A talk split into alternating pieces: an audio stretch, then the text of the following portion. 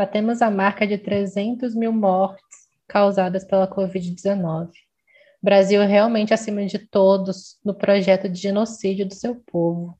Atualmente, a média tem sido de aproximadamente 3 mil mortos por dia e somente 6,32% da população está vacinada. Sem leitos, sem UTI e sem equipamentos, e agora sabendo sem medicações, pois o governo parou de comprar em agosto, quando a gente estava ainda longe de atingir essas marcas por dia, a gente se encontra cada vez mais no fundo do poço. Realmente é um buraco sem fundo. As estatísticas atuais mostram que morrem quatro vezes mais jovens negros do que jovens brancos. E isso tem recortes que envolvem trabalho, envolvem geografia, envolve acima de qualquer outra coisa o modo como que o racismo atua a nível estrutural é num país em que esses corpos eles são diariamente mortos por vários motivos, e a pandemia é mais um deles. A população tem sido extremamente negligenciada pelo Estado. Além disso, as, os recortes a nível global, que é a coronavírus, é chamada de vírus chinês, onde a gente percebe a racialização desse vírus, onde esses corpos amarelos, eles são os transmissores e causadores dessa pandemia, e por conta disso eles também podem, devem sofrer qualquer tipo de retaliação pública nessa mentalidade racista também que atinge esses corpos para além dos corpos negros. Cada vez mais a gente ouve casos de pessoas amarelas sofrendo violências físicas nos espaços públicos. E os corpos amarelos, eles foram criados dentro do imaginário ocidental como corpos relacionados à sujeira, à impureza, e isso foi perpetuado de diversas formas no decorrer da história.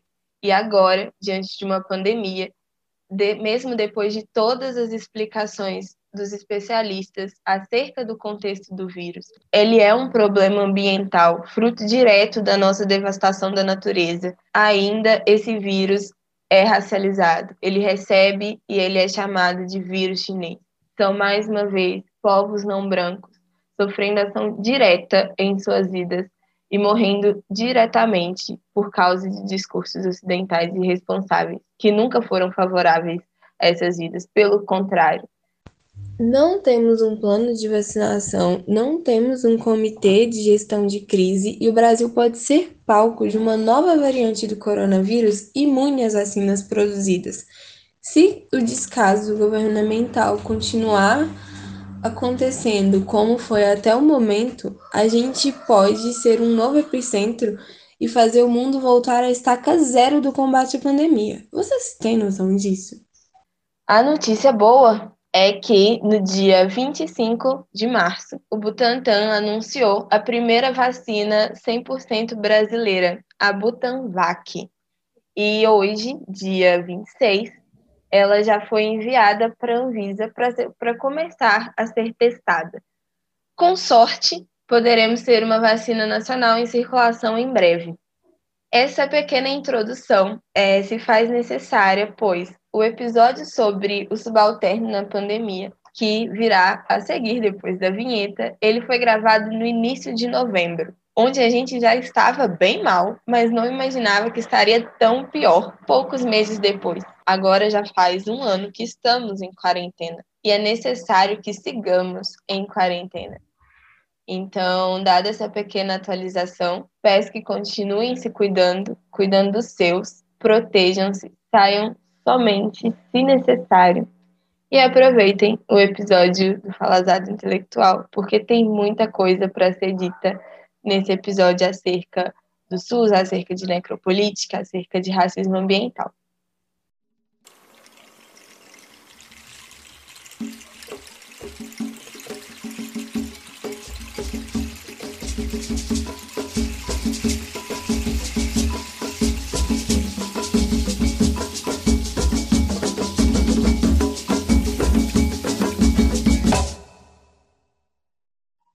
O governo maranhense quer expulsar quilombolas de suas terras em meio à pandemia de Covid-19. América Latina. 700 povos indígenas estão em sério perigo de serem extintos. Acampamento do MST Quilombo Campo Grande, em Minas Gerais, é alvo de despejo em meio à pandemia pelo governo estadual Zema. Moradores da Rocinha ficam mais de sete dias sem abastecimento de água durante a pandemia. Pantanal em chamas. Incêndios já tomam quase metade das terras indígenas. Olá, sejam muito bem-vindos, muito bem-vindas, muito bem-vindos a mais um episódio do Falazado Intelectual. E no episódio de hoje a gente vai pautar sobre o subalterno e a pandemia. Meu nome é Lidiane Souza. Eu sou Vinícius Oliveira. E como a Lidia já trouxe, né, o tema é sobre a pandemia, mais especificamente sobre esses corpos subalternos em relação a esses tempos caóticos, né, que a gente está vivendo, que não são fáceis para ninguém, né? A gente já está aí há sete meses em quarentena. Eu acho que todo mundo está num momento de completo desespero. A gente só quer que o Atila tweete falando que tem a vacina e a gente vai tomar a vacina e viver as nossas vidas para além dos nossos quartos, para além dos nossos cômodos caseiros, assim não tem é. sido fáceis de lidar, né? Porque não é algo que a gente nunca esperou que fosse viver em algum momento. Nem algo que a gente pensou que fosse durar tanto tempo, né? Eu lembro que lá em março, quando eu voltei de Viçosa para minha cidade, é, eu lembro de eu, você e a Amanda, assim, um dia antes de vir para casa, a gente jurando que, tipo, maio a gente ia estar tá junto de novo. E aí já passou todo esse tempo, o emocional é uma montanha russa, né? Tem dia que tá lá, assim, de boas, mas tem dia que o fundo do poço é o lugar. E uhum. o quanto que isso é muito complicado, né? Tá tanto tempo nessa situação. E mesmo Átila falando que a gente pode começar a sair com cuidado, a coisa já tá tão na cabeça que, sei lá, agora ainda eu sinto, sabe, um certo medo e recentemente eu comecei a fazer um estágio e a primeira vez que eu voltei ah, do, do trabalho de ônibus me bateu uma ansiedade muito grande, muito grande. E aí eu fiquei pensando sobre sobre isso, porque a maioria das pessoas que estavam ali dentro do ônibus, elas não deixaram de, de, de andar de ônibus, elas não pararam de trabalhar, sabe? Para uma galera, a vida continuou acontecendo. Uhum. Então, né? Os tempos eles são caóticos, eles são assustadores, mas a gente precisa repensar um pouco as nossas atitudes e olhar para fora e ver também quais corpos que não pararam, né? Que a vida não parou e que continuaram é, trabalhando e fazendo as coisas funcionarem. Sim, é, isso demonstra como a pandemia ela afeta muito mais esses corpos subalternizados né, que estão ali à margem e não compreendem a hegemonia mesmo, provando que tipo o isolamento social ele acaba sendo um privilégio para algumas pessoas, né? Desde o começo da pandemia, a gente uhum. sempre coloca que se você puder ficar em casa, fique em casa, justamente por isso, porque não é todo mundo que pode ficar em casa. Então, se puder, fique, sabe? E da mesma forma que algumas pessoas, né, elas precisam sair de casa pelo trabalho, seja informal, seja o trabalho doméstico, no comércio, né? É importante lembrar que há uns meses atrás estavam rolando as manifestações dos entregadores de comida, dos aplicativos, né? Que estão nesse trabalho terceirizado que já é precário e em situação de pandemia se torna ainda mais precário, mais desumanizador também, né? Fiquei lembrando muito do livro lançado agora pela Boitempo com a Angela Davis e com a Naomi Klein sobre as reflexões das duas acerca da, da pandemia e como a Angela Davis ela traz em alguns momentos né, da fala dela a reflexão acerca dos corpos que estão em encarceramento, né? Ela está pensando isso lá nos Estados Unidos, mas aqui no Brasil a gente também tem um encarceramento em massa que coloca esses sujeitos, né, que a gente sabe muito bem o perfil deles, né, na maioria jovens negros, em situação de, de extrema vulnerabilidade e possibilidade de contato e infecção com, com o Covid-19, né? E aí, nessas discussões, se pensa até mesmo na soltura desses sujeitos para que eles não morram ali por essa pandemia, né? Já que esse encarceramento em massa, né, uma superlotação das prisões coopera extremamente para o contágio sem nenhum tipo de descrição. Sim, eu acho que um ponto né, que é muito falado desde o princípio da, da pandemia e o porquê do isolamento, né? era a questão do contágio, assim. É que é um contágio é muito, muito rápido. Ele é um contágio que se dá de uma maneira em massa, de uma, uma velocidade muito, muito grande. Então, no início, né, tinha todo aquele debate acerca de tipo, ai, ah, mas não tem tanta pessoa morrendo assim. Eu lembro de várias falas, assim, inclusive em meios de comunicação muito grandes. É, mas é, essa era uma coisa, né, que, que os especialistas estavam sempre, sempre frisando, né? O contágio é muito rápido. E quanto mais rápido esse contágio, em algum momento vai existir uma perda de controle, tanto do contágio quanto do número de mortes. E aí a gente vê os atuais números de mortes que a gente chegou, né, no Brasil em tão pouco tempo. Quanto a gente se tornou o epicentro da pandemia, assim, em um tempo muito, muito curto. E isso é muito. Isso é muito assustador, né? E o quanto que isso precisa, mesmo depois desses sete meses, precisa ser dito e precisa ser relembrado, assim, o tempo todo. Sim, exatamente. E o que, que o isolamento traz com ele, assim, diversos, em diversos aspectos, né? Em questão da integridade da nossa saúde física, da nossa saúde mental, mas em questão da integridade humana mesmo, né? Como, como um todo.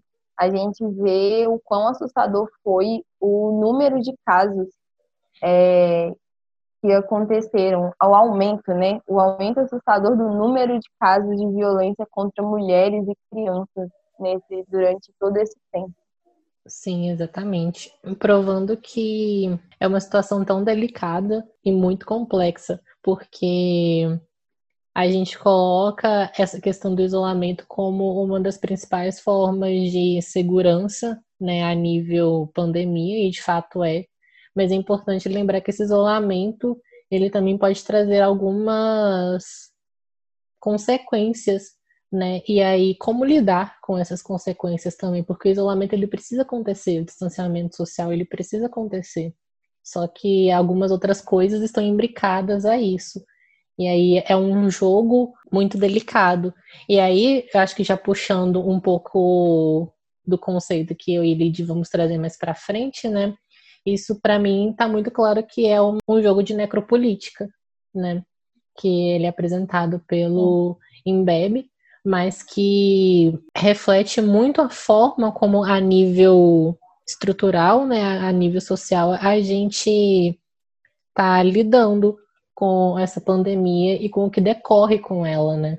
Sim, é... quando você fala, enquanto estava falando, eu estava pensando o quanto que a pandemia ela abriu, não abriu, mas ela trouxe à tona as diversas formas de mazelas sociais que a gente vive, sabe? Aí trouxe à tona essas questões da, da violência, várias mazelas estruturais mesmo, mas também vários casos, né, que, que vão, que foram acontecendo. E o quanto que a pandemia escancarou essas questões e a gente entrou nesse, nessas grandes discussões, né? Como lidar com essas coisas como lidar com violência doméstica, como lidar com encarceramento em massa, como lidar com os corpos descartáveis perante o Estado que continuaram tendo que trabalhar, né? Porque quando, eu não sei se vocês se lembram, mas no início, lá em março, é, um dos casos que repercutiram assim foi o caso de Cleonice Rodrigues, que ela trabalhava como cozinheira em uma residência no Leblon, no Rio. E a sua empregadora, né, tinha voltado de uma viagem da Itália e estava com alguns sintomas suspeitos de coronavírus. Mais tarde, ela teve a confirmação desse diagnóstico, mas ela não falou para a Cleonice e nem dispensou ela do trabalho. E, e aí, né, consequentemente, essa cozinheira ela sentiu alguns sintomas e a família começou né, a tentar achar um atendimento médico para ela, porque ela ficou muito mal em um período muito curto e não foi possível né, evitar a morte dessa, dessa mulher. E como que isso é extremamente problemática e o quanto que isso mostra né, a, a, as manutenções e dos privilégios de uns, mostra a extrema desigualdade na questão do, do, próprio atendimento e do próprio acesso é, do próprio acesso à saúde, né? Como que é, a nossa sociedade ela é marcada é, pelo racismo e pelo sexismo e o quanto que isso produz uma, um imaginário de que essas vidas são realmente descartáveis, porque essas coisas elas barram várias coisas, entre elas acesso, acesso aos serviços públicos. E aí quando a gente leva ainda para uma questão geográfica, né, onde que esses corpos subalternos eles como que o Estado atende esses lugares? A gente vai falar um pouquinho daqui a pouquinho sobre racismo ambiental e o quanto que isso é definitivo quando a gente pensa na situação desses corpos em plena pandemia. Sim. Mas voltando à necropolítica do MIBEM, é, a necropolítica, né, ela se trata muito, é, o MIBEM ele coloca que a soberania, uma, o maior grau de soberania é, se encontra na instância do poder sobre o corpo do outro. E aí, quando ele fala sobre essa soberania e sobre esse poder sobre o corpo do outro, é, partindo né, de Foucault, ele fala que a necropolítica, esse necropoder, ele é determinante é, para saber e para colocar socialmente mesmo, assim, em instâncias políticos sociais, o necropoder ele determina quem deve viver e quem deve morrer. E, e, e, essa é uma forma contemporânea de soberania, né? É uma forma contemporânea de soberania é, em cima dos corpos. Sim, exatamente. No final do texto, ele traz uma resolução mais sucinta do conceito, e eu vou ler agora para vocês aqui. Ele fala que o necropoder é a necropolítica. As formas contemporâneas que subjugam a vida ao poder da morte, formas novas e únicas da existência social, nas quais vastas populações são submetidas a condições de vida que lhes conferem o status de mortos-vivos.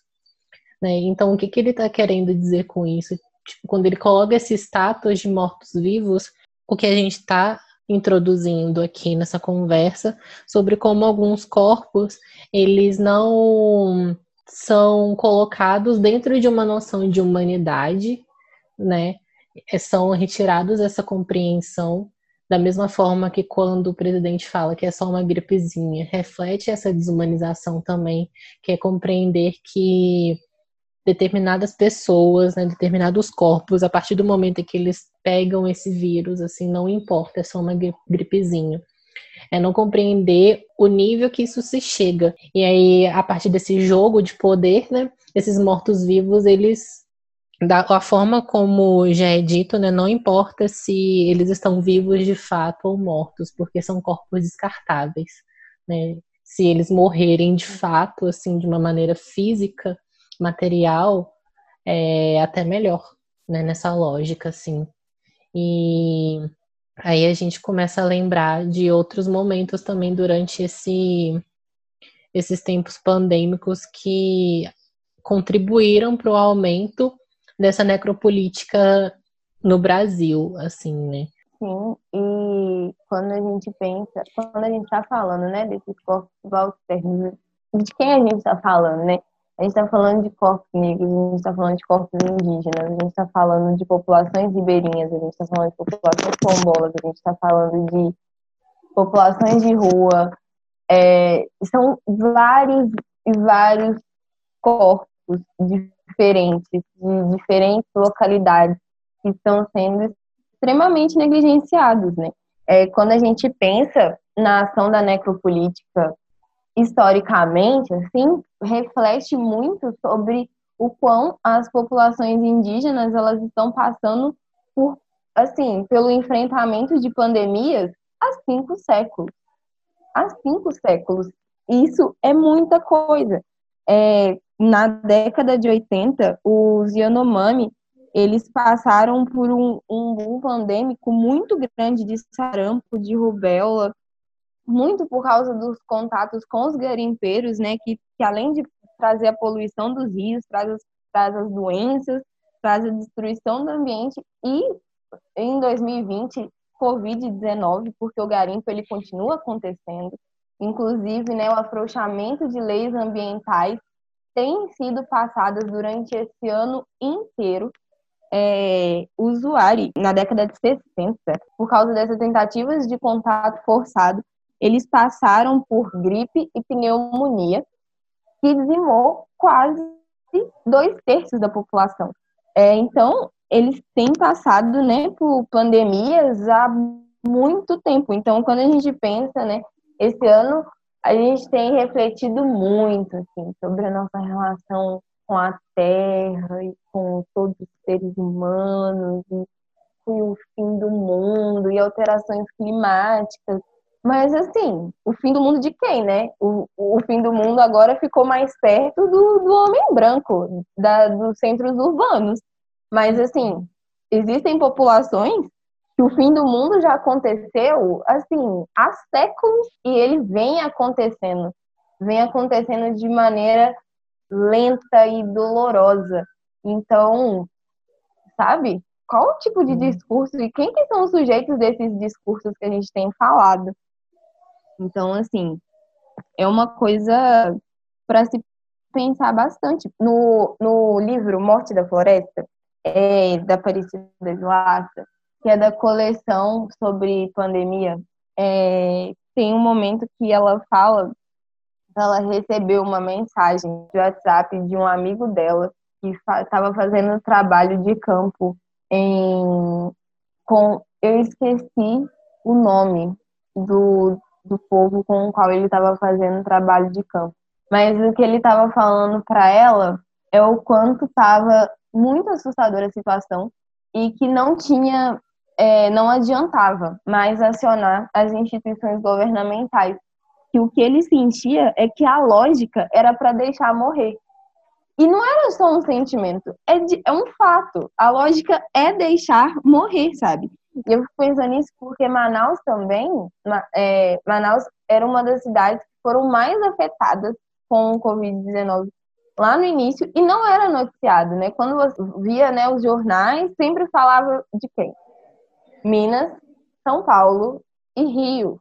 E é esse eixo, né? É, é esse triângulozinho aqui que sempre é falado, sendo que os maiores números de casos estavam em Manaus. E não é noticiado sabe? E essa questão regional, ela tem um peso extremamente importante e que precisa ser considerado em âmbitos gerais para considerar pensamentos de tudo, de acesso, de políticas públicas, de como lidar com as instituições governamentais. Então, assim, essas questões, elas precisam ser pautadas e eu, uma outra coisa também que tem nesse livro que eu fiquei pensando muito é da, da questão que ela coloca, né, dos, dos povos de tradição oral. E como esses povos estão passando por uma perda muito grande em questão de conhecimento também, porque os seus mais velhos, eles estão falecendo e com eles indo toda o conhecimento que eles carregam, né? Um indígena que ele até fala que é como se fossem milhares de bibliotecas nossas sendo queimadas e para eles são essas pessoas, né? São esses anciões e que não é recuperável. Diferente da gente pode recuperar os nossos livros, essas vidas elas não são recuperáveis. Com elas tendo todos, todo esse conhecimento acumulado. E isso é doloroso, né? Isso é muito doloroso de, de ler, de pensar, de lidar. É, exatamente. Eu acho bem explícito, né? Como quando a gente olha para o norte, né, principalmente ali em Manaus, onde se concentra o maior número de populações indígenas, né? E é o lugar que mais sofreu e está sofrendo com mortes e infecções pelo Covid-19, assim que está para além mesmo dessa questão do isolamento, porque visto o descaso do governo, né, tanto a nível estadual quanto a nível federal com essas populações, né, próprios povos decidem fazer eles mesmos o isolamento de uma maneira precária, né, tentando barrar o acesso a essas comunidades em si, né. E da mesma forma que a partir né, dessa solicitação de ajuda, já que muitas vezes acaba se criando, né, forjando a dependência de povos indígenas com a com o sistema público de saúde, assim, né? Acaba fazendo com que eles tenham que se deslocar para a cidade e aí esse processo de infecção se torna ainda mais complicado. Em outros momentos da história do Brasil também houve casos em que se levavam outras pessoas doentes para entrar em contato com esses povos para que eles ficassem doentes e morressem. Né? A própria Aparecida de Laça trata isso no Morte na Floresta e é algo que e me espanta muito, né? De chegar num momento em que esses povos eles são reduzidos a poucos indivíduos e eles precisam fugir e forçar o isolamento deles com o restante do mundo, assim, né? Eles fazem explicitamente. Um dos casos que ela traz no livro é de um povo que restaram só dois irmãos e aí a Funai tava tipo há décadas tentando encontrar, entrar em contato com eles, porque tinham sinais da existência desse povo. E eles conseguiram, só que assim, esses dois irmãos deixaram claro que era para eles não serem seguidos porque eles não queriam, eles queriam continuar nesse isolamento e cada um por eles por eles mesmos, né? Mostrando como esse isolamento forçado, não só a nível pandêmico, né, em torno da vida mesmo, acaba sendo algo muito pesado, muito chocante. Se ter que chegar a esse ponto, da mesma forma que também no nível urbano acontecem os despejos em meio a essa crise de saúde pública, né? A gente citou um pouco mais acima os acampamentos do IMST, né, alvo de despejo, essa própria jogada nas comunidades, é, porque nas favelas mesmo, né? Como lidar com isso? Porque sempre foi um local que foi visto enquanto aglomeração. Né, e como lidar com esse espaço onde elas não têm acesso ao saneamento básico, né? E como lidar com essa pandemia que está acontecendo e esse contato com outras pessoas que estão em outros espaços e que elas têm o mínimo, o básico para se proteger mas ao mesmo tempo falta essa consciência, ou a própria consciência mesmo é construída em prol dessa necropolítica, né? E aí, em contato com essas pessoas, como contornar essas situações de forma a garantir a mínima existência desses corpos. Sim, você estava falando, né, sobre essa questão dos despejos em meio a uma crise de saúde pública. Moradia é um direito social fundamental, garantido pela Constituição. Mas quando a gente vê na prática, não é um direito que se faz efetivo. A partir do momento que você está despejando pessoas de suas casas em meio a uma crise de saúde pública, já mostra assim, você minimamente não se importa com as situações daquelas pessoas e com a vida daquelas pessoas. Então, tem comunidades que elas estão, né, sobre uma ameaça muito constante, tirando que esse despejo, ele sempre vem acompanhado de uma violência policial, assim, muito bruta. É, e foi, um dos, foi o caso, né, da, da comunidade de da comunidade de quilombola de Campo Grande em em Minas, e também a comunidade de Alcântara, no Maranhão. É, e aí, a gente entra na questão né, do porquê é importante reivindicar a demarcação de terra. Tanto a demarcação de terra quilombola, quanto a demarcação de terra indígena. Porque é isso, né? Senão, esse direito à moradia fica sendo só assim, só lá, escrito na Constituição, mas efetivamente ele não acontece.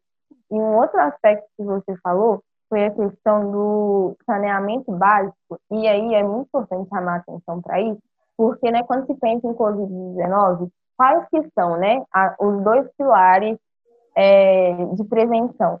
O isolamento e higienização. E segundo o Sistema Nacional de Informação sobre Saneamento, é, de 2019, o mais recente, no Brasil, 55% da população não tem esgoto tratado e 35 milhões não têm abastecimento de água tratada. São dados extremamente altos. No Brasil, né, o saneamento básico, ele inclui o quê, né? Abastecimento de água, esgotamento sanitário, manejo de resíduos sólidos, é, tratamento das águas pluviais e limpeza e drenagem urbana. Esses são as cinco, essas são as cinco divisões que abarcam o saneamento básico no Brasil. E pensar que mais da metade da população não tem é, acesso a saneamento básico, que é um direito também assegurado por lei. É, então, assim, sabe? Como que a gente pensa é, nessa, nessas populações que não têm o básico mesmo para fazer a prevenção. E aí uma das, uma das manchetes que a gente viu lá no princípio, né, é que a favela da Rocinha estava há sete dias sem abastecimento de água. Como que, sabe, como que um grupo, uma população, uma comunidade fica sete dias sem água em plena pandemia? isso não é, assim, nem um pouco aceitável. Eu não sei nem assim, não sei nem quais palavras usar. Porque isso não, sabe, isso é totalmente descabido. Assim. Isso é totalmente inaceitável. Esse tipo de coisa acontecer. E aí é aquela coisa, a gente tem que repensar muito bem, sabe, o quanto que essas coisas que, infelizmente, no Brasil são privilégios, mas, assim, a gente não deveria de chamar de privilégio de direito básico. Eu acho que essa, uhum. esse é um ponto. A gente não deveria chamar de privilégio de direito básico, como Sim. acesso à água e a, e a saneamento básico. Né? Sim. Isso está estritamente ligado com a noção de racismo ambiental, né? Porque Racismo ambiental, né, uma definição trazida pelo Benjamin Chaves lá em 1982, é a discriminação racial nas políticas ambientais. É a discriminação racial na escolha deliberada de comunidades de cor para depositar rejeitos tóxicos e instalar indústrias poluidoras. É discriminação racial no sancionar oficialmente a presença de venenos e poluentes que ameaçam a vida nas comunidades de cor. É discriminação racial excluir as pessoas de cor historicamente dos principais grupos ambientalistas, dos comitês de decisão, das comissões e das instâncias regulamentadoras, né? E, e puxando nisso, né, é importante lembrar que o Brasil é um dos países que mais mata ativistas socioambientais, né, e isso está ligado ao racismo ambiental também. E da mesma forma que essa, esse não acesso ao saneamento básico ao direito à moradia, né, à água tratada, ao esgoto tratado, enfim, etc. Ele está ligado a esse racismo ambiental, porque tem uma marcação de raça, de classe, né, bem forte nessas pessoas que não estão sendo contempladas pelo próprio sistema né? E aí essa coisa do privilégio, né, é uma forma é, chega a ser engraçado assim, aquela ser de desespero, porque isso do básico ser tido como privilégio, né? Como que a forma como se construir essas relações sociais tão hierarquizadas e tão segregacionistas, né? Que promove uma coisa que é mínima para se ter uma vida vivível, né? Saneamento básico, higiene, e isso não é não atinge todas as pessoas. Chega a ser desesperador. Eu fico assim, sem rumo, só de pensar nesse absurdo. Sim, contextualizar assim, esse, esse conceito de racismo ambiental, ele é um conceito que ele emerge é, da insurgência dos grupos, ou seja, ele é interno aos movimentos, ele é interno às lutas, ele não é um conceito que foi da academia para os movimentos de luta. Foi, o movimento foi o contrário, foram os movimentos de luta para dentro da academia. E ele, é, é, o Benjamin Chaves, ele fala isso lá, né, lá em 82, e ele era um líder no movimento negro, ele era um reverendo, ele também era um químico, e ele trouxe é, essa, essa questão porque lá em 82 os rejeitos tóxicos estavam sendo depositados num condado que era uma onde a região é, que era uma região pobre e onde que os descendentes de pessoas escravizadas tinham se estabelecido. E aí esses rejeitos tóxicos estavam sendo direcionados para esse lugar. E quando eles falaram, né, foram reivindicar nas instâncias governamentais, eles falaram que quando acabasse de preencher o, o primeiro tanque é, com esses rejeitos, acabaria, tipo assim, encerraria. Mas não foi o que aconteceu, porque depois foi, inclusive, expandido. Então, assim, o quanto que é uma coisa que precisa ser dado, tipo, nome, porque o quando se pauta, né, essa questão do racismo ambiental, sempre vem um outro discurso de que ah, justiça ambiental, conflito ambiental, tudo isso abarca toda essa discussão. Mas não, sabe? Tem conceitos que eles precisam de ter exatamente essas demarcações, e racismo ambiental é um deles. Porque essas questões, esses rejeitos, essas poluições, onde despejadas em locais onde as pessoas têm um perfil, estão sendo despejadas em locais onde tem populações negras, populações indígenas, populações ribeirinhas. Em 2019, no final de 2019, não sei se vocês se lembram, de um vazamento de petróleo que teve no litoral do Brasil. E que quem estava fazendo a limpeza das praias eram as populações locais, porque o atendimento governamental não estava acontecendo. E, as, inclusive, as mulheres pescadoras, elas fizeram uma carta em manifesto a toda essa situação né? Então, quando a gente pensa no racismo ambiental, a gente está pensando de várias coisas. A gente está pensando em como locais que se encontram populações marginalizadas não são atendidas pelas instâncias de saúde. A gente está falando sobre negação de cidadania. A gente está falando sobre expropriação de território, né? Porque não é à toa que essa negligência acontece em territórios onde as pessoas subalternas são remanejadas. E a dignidade socioambiental é uma outra coisa que é assegurada pela Constituição. Olha quantas coisas são asseguradas pela Constituição, né? Mas na vida elas não acontecem, porque as estruturas elas existem. E as, a Constituição não passa de um papel, né?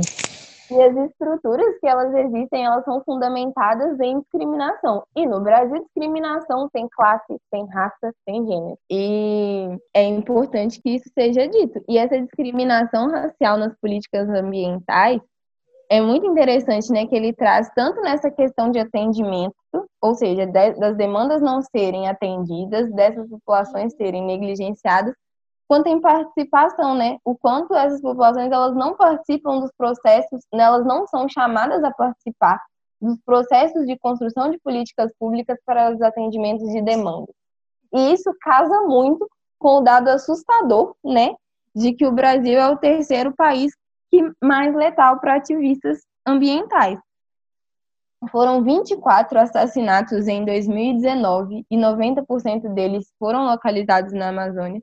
E quando a gente pensa em escala global, no ano passado foram 212 assassinatos de ativistas no mundo e dois terços se localizam na América Latina.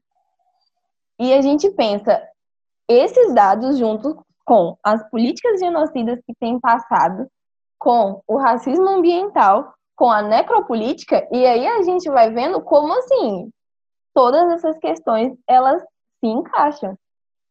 E o quão, assim, não é uma análise boa, né? Não é uma coisa aceitável. Transtornada, claramente. e tem que estar transtornada, né? Porque essa falta de dignidade, ela remete a outras coisas também. Né? No meio dessa pandemia, acontecendo as manifestações acerca da, das vidas negras importam, né? Houve muito debate se essas manifestações deveriam existir ou não, né? Porque, de certo modo, seria uma aglomeração na rua, né? Então, como lidar? A gente está no meio de uma pandemia, é para ir, ir para a rua, é para reivindicar, né? Houve diversos posicionamentos um pouco tanto problemáticos acerca disso, né? De diminuir a questão da raça nessa discussão, porque se colocou a pandemia acima de tudo, como assim a gente falou antes, né? Tem povos aí, pessoas que já estão sentindo o fim do mundo há muito tempo. E aí, assim, só porque agora é a sua vez que você está sentindo esse fim do mundo, a gente tem que ficar quieto e fazer o que você acha que você tem que fazer, e não é bem assim, né? Então, dessa mesma questão de ir para a rua, demandar uma vida vivível para além da questão pandêmica, né, mostra como a falta de dignidade chegou a níveis tão alarmantes que às vezes não importa muito, né, a forma como você tá, tá vivendo ali, porque de todo modo esse sistema necropolítico ele vai tentar te matar, seja pela pandemia, seja pelo racismo, seja pelo genocídio do povo negro, seja pelo assassinato de ativistas ambientais, seja pelo dos garimpeiros também, enfim. É pensar, né, quais são os fatores que fundamentam as desigualdades e as injustiças e pensar que o panorama de saúde ele é diretamente relacionado a isso, sabe? Adoecimento e morte, distribuição geográfica, obstrução a acesso de bens, Saiu até recentemente também um estudo falando sobre o quão o risco de morte é, por Covid em pessoas negras é 62% maior em São Paulo. E tem dados muito concretos e marcadinhos, assim, sobre os Estados Unidos, mas no Brasil, é, como o, a categoria de raça ela não tem sido muito utilizada nos levantamentos dos dados, essas informações ficam meio difusas né? E inclusive isso é extremamente importante para a gente não saber, né? Quem são as pessoas que estão morrendo, quais são os marcadores sociais que atravessam essas vidas. E isso é um ponto muito importante de se estar atento, né? Porque a gente tem que pensar em onde é, estão acontecendo essas coisas e como essas operações estão acontecendo, né? Como a gente está lidando com quais vidas. E, nossa, e ainda pensando sobre essas coisas, assim, que estão acontecendo, as queimadas no Pantanal, né, que a gente falou lá no princípio, são incêndios criminosos. E o quanto que eles estão expandindo, né, do Pantanal para o Cerrado, para a Floresta Amazônica. A gente pensa no modo como a gente se relaciona, né, com essas populações, porque os dados atuais mostram que 30% das terras indígenas foram queimadas. E a recuperação mínima desse, desse bioma levaria 50 anos. E o sim, a gente sabe que não vai acontecer essa recuperação por causa do modo como a gente leva a nossa relação com a vida aqui dentro do Ocidente, principalmente, né? E quem fez esse, o apagamento desse fogo, né, em grande parte foram essas populações. E como que isso é relacionado a Covid-19, né?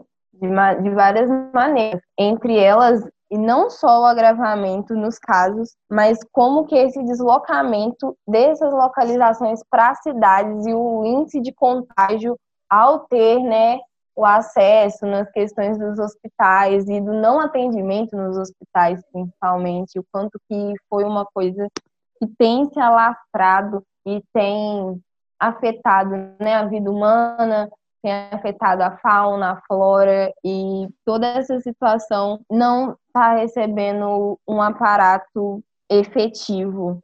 A gente tem realmente passado por, por um momento no qual as políticas genocidas elas têm acontecido e elas têm sido regulamentadas. Ai, o quanto que isso é uma situação muito triste, sabe? E quando a gente estava falando aí, me veio lembrança de uma outra coisa também, que é a questão do auxílio emergencial, que foi uma medida que foi implantada, mas que eu não sei se vocês sabem, mas o valor do auxílio emergencial de proposta governamental inicial era de 200 reais. E o aumento dele para 600 reais foi fruto de luta de movimentos sociais, tanto do lado de fora quanto dentro das representações. É, e agora, né, tem duas semanas, isso, uma semana, duas semanas, voltou para os 300 reais. Que é isso? É, é, é, totalmente políticas pelo fim de algumas vidas. É, é realmente viver num, num estado onde o necropoder impera. Exato, porque reduzir para 300 reais e fazer com que esse sujeito, 600 reais já era complicado, mas em 300 é obrigar que essas pessoas saiam, que elas voltem a trabalhar, que elas se exponham e que se morrer, morreu. Basicamente é isso, né? Não tem outra forma um pouco mais delicada, mais bonita de se dizer, assim. É realmente colocar essas pessoas em risco, suas vidas em risco, das pessoas que estão em volta a elas em uma política de morte. Né? Mas há possibilidades também, um pouco pensando por um lado positivo agora nessa situação toda, né? Porque a pandemia, o Covid-19 mostra pra gente como que o jeito que o Ocidente conduz a vida material é insustentável, né?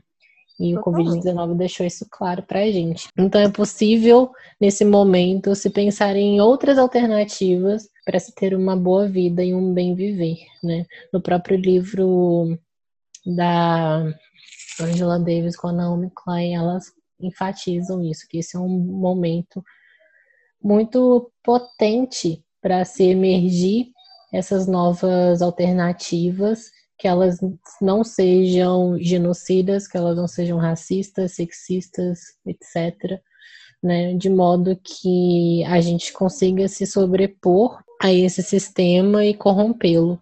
Né? Não é fácil, a gente sabe que não é fácil, e isso exige muito da gente enquanto indivíduos, mas também enquanto movimento, enquanto grupo.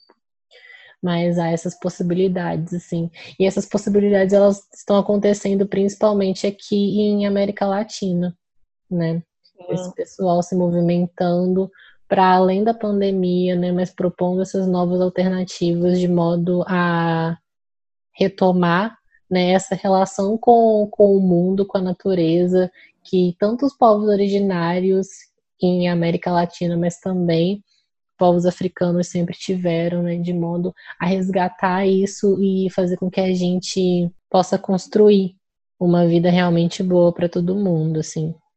Chega a ser muito poético, eu fico bem tocado ao falar disso, porque é bem bonito mesmo de se pensar, né? Que essa, esse modo de construção da vida é ligado à natureza, ao. Porque a natureza também é a gente, né? O Ayrton Krenak hum. também fala um pouco sobre isso, como a nossa que questão e a nossa compreensão do que a humanidade ela é muito restrita, né? Porque para os povos originários, a humanidade é tudo né? São os animais e a natureza. Só que aí o Ocidente compreende a humanidade como outra coisa. E talvez agora seja o momento necessário, urgente, para vermos essa humanidade para além do nosso próprio umbigo. Eu acho que é um bom jeito para a gente encerrar a discussão desse episódio.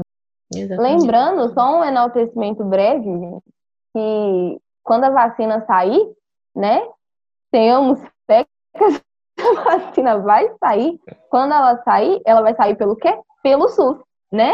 Então, protejam, enalteçam lutem pelo SUS. Sim, exatamente. é uma coisa que é importantíssima.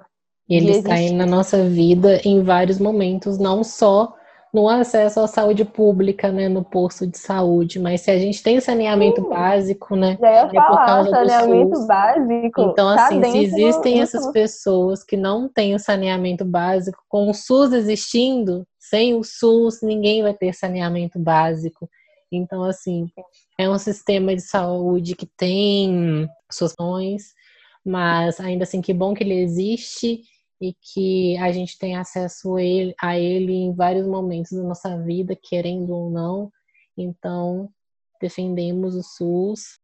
Vamos às indicações, que hoje vão ser divididas em dois blocos. O primeiro bloco de indicações de hoje vão ser de pessoas para seguir, e o segundo bloco vai ser de conteúdo. É, anotem, abram suas redes sociais e sigam essas pessoas. A primeira pessoa que eu, que eu quero indicar para seguir é a Muniin e a Caribuchi é, no Twitter. Elas são comunicadoras, são mulheres indígenas que estão assim fazendo um trabalho incrível é, na área de, de informação. Todos os dias no Twitter está rolando o boletim diário sobre a situação do Covid é, entre os povos indígenas. Então, todos os dias elas liberam dados atualizados e fazem, todo, e fazem todos os apontamentos, todas as questões, todos os acompanhamentos. Então, são duas mulheres que, assim, necessárias, necessárias demais à existência. E que bom que elas existem e que elas estão fazendo esse trabalho tão incrível. E para além do boletim é, diário, elas também fazem várias threads informativas que são muito importantes da gente ler, porque quando a gente pauta, né, questão indígena, os, os atravessamentos não são os mesmos. Não é, só, não é porque são povos, também são, né, tem os marcadores de raça é, dados, que o modo como enxergam a, as questões, as pautas e os próprios conceitos são da mesma forma. As leituras não são as mesmas. E a gente colocar as leituras de pessoas negras e indígenas todas num pacote só é extremamente racista. Então, queridos, queridas, queridos ouvintes, é, a gente precisa estar extremamente atento para não estarmos cometendo equívocos e falas racistas com pessoas indígenas. E isso é muito sério, isso é muito sério, porque a gente fica falando, né? Fogo nos racistas, a gente tem que tomar cuidado para não entrar em combustão quando se trata da relação com outras pessoas que também são marcadas racialmente. E, e a outra arroba que eu gostaria de indicar é a arroba Papos no Instagram. A Jenny faz um trabalho incrível acerca de decolonialidade. Ela fala sobre a decolonialidade em vários aspectos da vida, né?